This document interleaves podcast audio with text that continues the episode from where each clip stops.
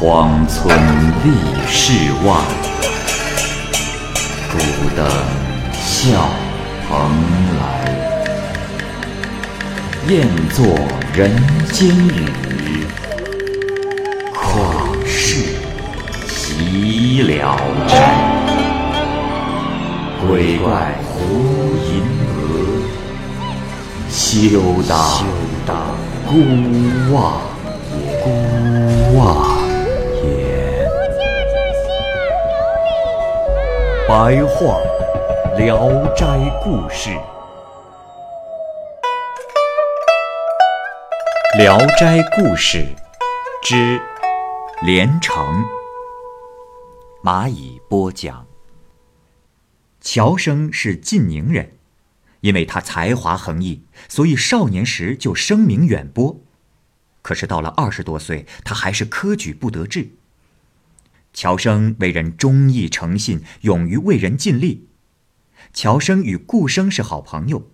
顾生死后，乔生经常去周济顾生的寡妻和儿女。乔生的文采还很得县令的赏识，二人情趣相投。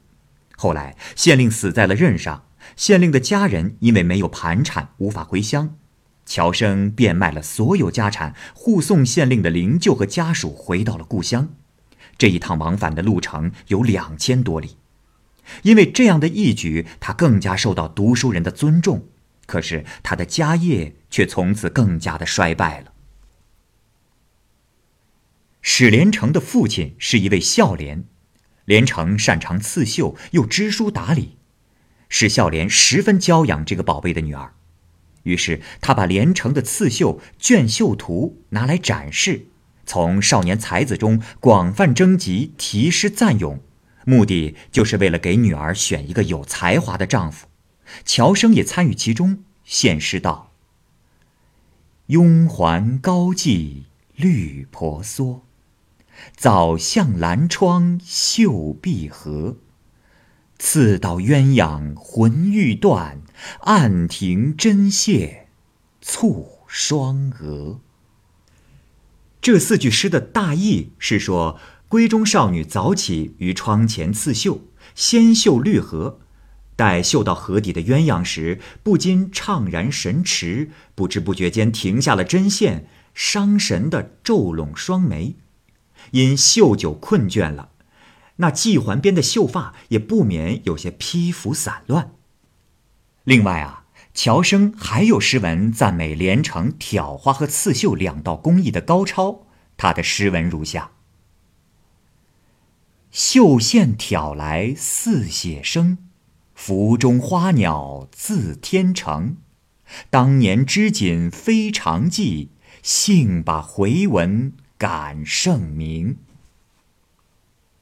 这几句的意思是说呢，与连城的刺绣相比，当年苏慧把回文图诗织在锦缎上，也算不得什么高明的技巧，他不过是侥幸取得了女皇武则天的赏识罢了。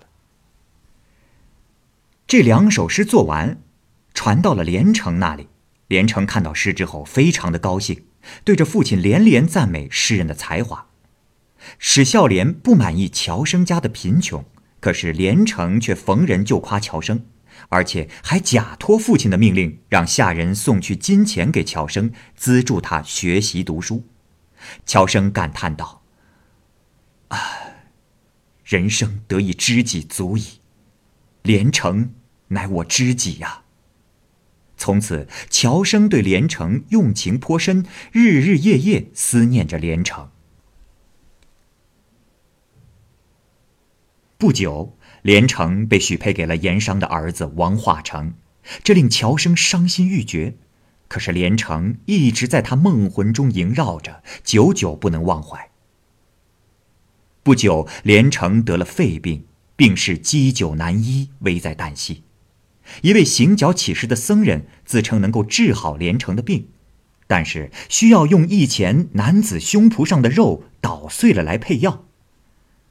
史孝廉命下人通知王化成这件事，王化成听了后笑着说：“ 这个痴老头，竟然想玩我心头的肉。”家人将王化成的话转告给了史孝廉，史孝廉听到后，对大家说道：“哎，老朽真是有眼无珠啊！谁能为连城割肉，我就把连城许配给他。”乔生听闻这个消息后，来到了史家，他亲自在胸脯上割下一块肉，交给了僧人，鲜血迅速染红了他的外衣和裤子。僧人为乔生敷药，才止住了血。和尚用乔生的肉制成三颗药丸，每天让连城服下一颗。三日后，药丸吃完了，连城的病也痊愈了。史孝廉正想履行自己的诺言，把连城嫁给乔生，事先跟王化成打了个招呼。谁知王化成闻信大怒，扬言要到官府状告史孝廉。史孝廉无奈，便设宴招待乔生。他在桌子上放着一千两银子，说：“呃，来来来，公子请坐，不要客气，啊，哈哈哈，呃，前日承蒙您的大恩大德，请允许我以此作为报答。”说着，把钱财推向乔生，然后将自己背信的原因又说了一遍。乔生一听，怒火中烧，说：“这……”我之所以不爱惜自己身上之肉，是为了报答知己。难道它是可以用来交换金银的吗？老伯不必多说，告辞。说完，乔生拂袖而去。连城听说了这件事，心里非常的难过。他托仆妇带话安慰乔生，还说：“公子，你文采横溢，不会长久的沉沦下去。”天下之大，还怕没有家人吗？不瞒公子，我做过一个不祥的梦，不出三年一定会步入黄泉。你不应同他争一个将死之人。乔生让那仆妇转告连城，请代为转告。古人说：“士为知己者死，不是为了女色。”这一点，恐怕就是连城也未必真的了解我。不能结为夫妇，那又有什么妨碍呢？仆妇替连城表明了心迹。乔生说：“果真如此。见面时，连城能对我一笑，我就死而无憾了。”仆妇走后没几天，乔生偶然外出。正遇着连城从叔叔家回来，就怔怔的看着他。连城秋波顾盼，看着乔生，奇齿嫣然一笑。乔生十分开心，说：“啊，连城，真乃是我的知音呐。”王家命人前来商议婚期之事，连城的旧病发作，几个月之后便离开了人世。乔生前来哭吊，在连城的灵前悲痛而死。史孝廉派人把他抬回了家。乔生知道自己已经死了，并不忧伤。他信步走在村外，还希望再能看一看连城。他向村外远远的望去，有一条南北大道，道上的行人多如蚂蚁。乔生不知不觉的也就混迹在人群之中。过了一会儿。乔生走进了一所公堂，却看见了顾生这位老朋友。顾生惊讶的问道：“啊，乔兄，你怎么跑到这里来了？这儿不是你该来的地方啊！”说着想将他送回去。乔生叹了口气说：“唉，还有一件心事没有了结。”顾生说：“哦。”啊我在这里掌管文书卷案，很受上司的信任。倘若能对你有所帮助，我一定全力以赴。乔生向他询问连城的去向，顾生就带领他东奔西走，找了好几个地方，终于看见连城正和一位白衣女郎在一起。连城愁眉泪眼，在廊下一脚席地而坐。连城看见乔生来了，高兴的立刻站了起来，问他如何到的。乔生说：“娘子，你撒手而去，我怎么敢继续的活在人世？连城哭着说：“公子，像我这样的负义之人，你还不早点放弃？不值得为我寻死啊！遗憾的是，今生不能与你结为夫妻，但愿来世与你再续前缘吧。”乔生回头看到顾生说：“啊，顾兄。”你事务繁忙，就请去忙你的吧。我宁愿就这样死，也不愿意重生了。但是有件事要拜托你，麻烦你帮我查找一下，连城托生在哪里。我要跟他一块儿去。顾生答应了乔生的请求后，便离开了。白衣女郎问连城：“乔生是什么人？”连城就向白衣女郎讲述了他们的事情。女郎听后，内心异常哀伤。连城向乔生介绍白衣女郎，说：“，这是我的同姓姐妹，小名叫冰娘，是长沙府史太守的女儿。我同她一路行来，相互扶持。”乔生一看冰娘花容月貌，惹人怜爱，正想多了解一些她的事情，这时顾生来了，并对乔生祝贺道。哈哈哈！哈乔兄，恭喜恭喜呀！我把你的事情已经办妥了，立刻就让你同连城一起回到人间，你看好不好？乔生和连城都很高兴，正要和顾生辞别，宾娘大哭了起来，哽咽着说：“姐姐，姐姐走了，我到哪里去？请你们可怜我，救我出去。”我愿意做姐姐的婢女，随从侍奉。连城听罢，心中哀伤，他也没有别的办法，便请乔生帮忙。乔生又转过来哀恳顾生，顾生十分的为难，坚决的拒绝，说没有办法帮忙。乔生迫使他想办法，顾生推脱不掉，只好说：“哎，罢了，也只好冒险再试一试。”顾生离开很久后才返回来，他摇着手说：“这次真是一点办法都没有了，放弃吧。”冰娘放声大哭，她恋恋不舍地拽住连城的胳膊，唯恐他立刻就离去。两个女子满面忧伤，默默地对视着。乔生和顾生看着二人忧伤愁苦的表情，不禁心酸肠软。顾生激动地说。我最见不得的就是这样。算了，你们就把冰娘带走吧。如果有什么罪责，乔兄放心，我想我可以应付得来。冰娘这才高兴起来，跟着乔生他们出来了。路途遥远，乔生担忧冰娘孤单没有伴侣。冰娘说：“我我要跟你们走，不愿回家了。”乔生说：“哎，姑娘，你真是太痴了！你不回家，又怎么能复活呢？你快回家吧。日后我若去了你的家乡，你遇见了不躲避我，我就已经非常满足了。”这时正好有两个仆妇要去长沙送文书，乔生就把接待宾娘的事嘱托给两个仆妇，宾娘这才含泪与乔生和连城告别。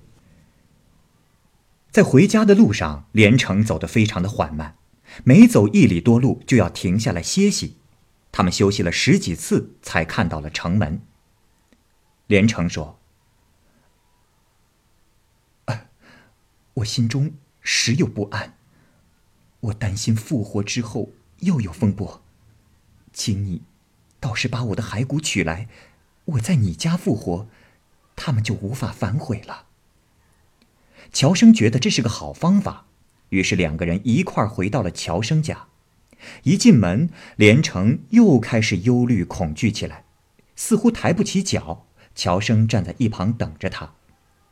连城说：“不知怎么的，我一到这里，四肢飘摇，六神无主，就怕我们的意愿不能实现。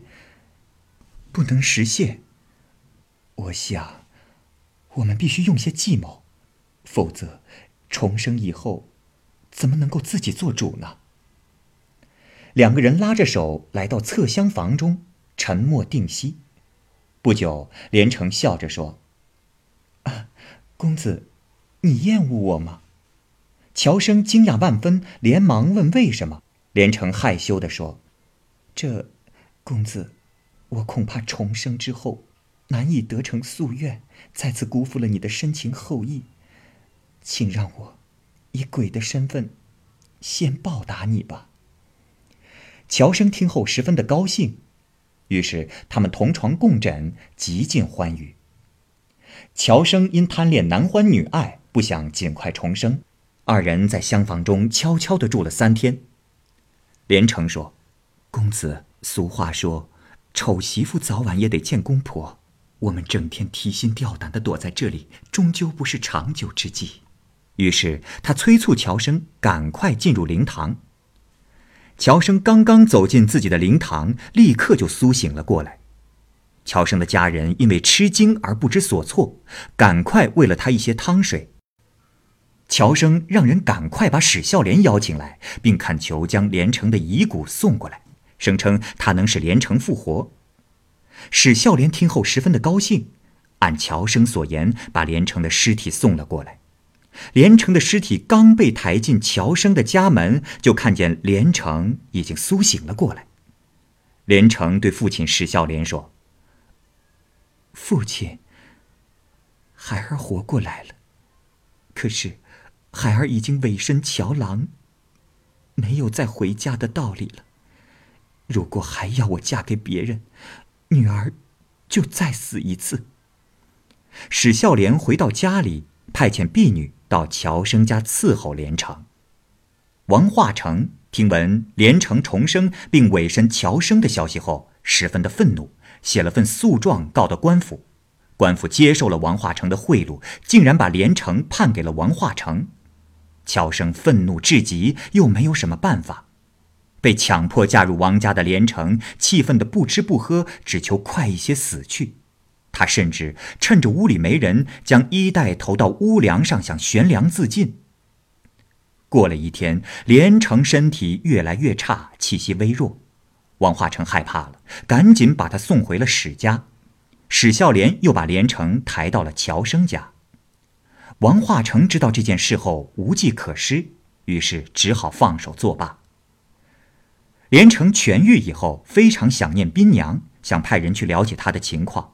可是又因为路途遥远、行路艰难而一直未能出行。一天，家人跑进来报告说：“老爷夫人，呃，有很多的车马在咱们家门口。”乔生夫妇出门一看，宾娘已经走进了院子里。三个人见面又喜又悲，原来是宾娘的父亲史太守亲自送女儿过来的。乔生忙把史太守迎入堂中。史太守说：“哎呀！”二位可是我的恩人呐，我的女儿能够复活，全仰仗你们呐。她早已发誓，绝不再嫁给别人。今天我是来成全她的心愿的。乔生向史太守行礼，叩拜他为岳父。这时史孝廉也来了，与史太守共叙了同宗的情谊。乔生明年，字。大年。